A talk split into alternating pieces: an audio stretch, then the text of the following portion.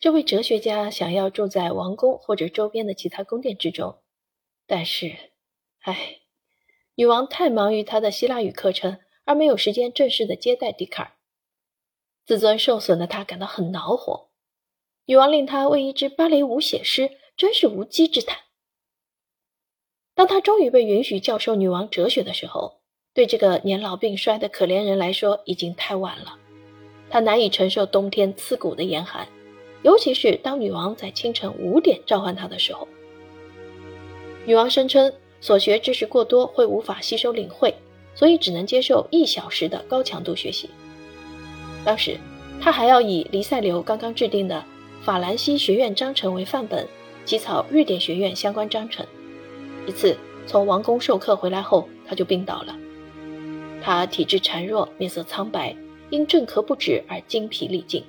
受肺炎痛苦折磨了九天后，笛卡尔于一六五零年二月十一日去世，享年五十四岁。意识到失去了一个杰出的才子和宗教改革最伟大的思想家，尤其是他在数学领域的杰出才能非常难得，女王想要为他举行国葬。然而，他因路德宗教士对这位法国天主教徒的厌恶而不得不放弃了这个念头。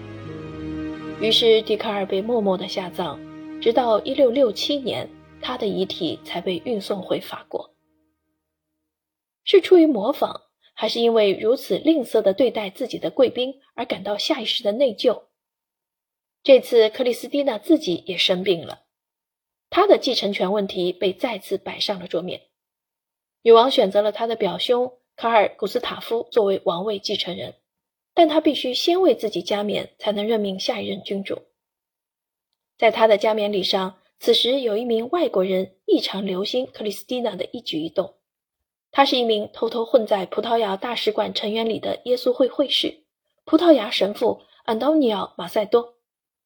实际上，耶稣会的会士是被禁止进入宫廷的，但这个时期反宗教改革盛行。耶稣会会士被认为是将罗马宗教带入斯堪的纳维亚半岛的人。他们认为克里斯蒂娜是他们的同盟，因为他仲裁路德宗派时行事冷酷，但更因为新教与当时精神的发展不相容。而对女王而言，天主教有着一股诱人的吸引力，她梦想能了解梵蒂冈。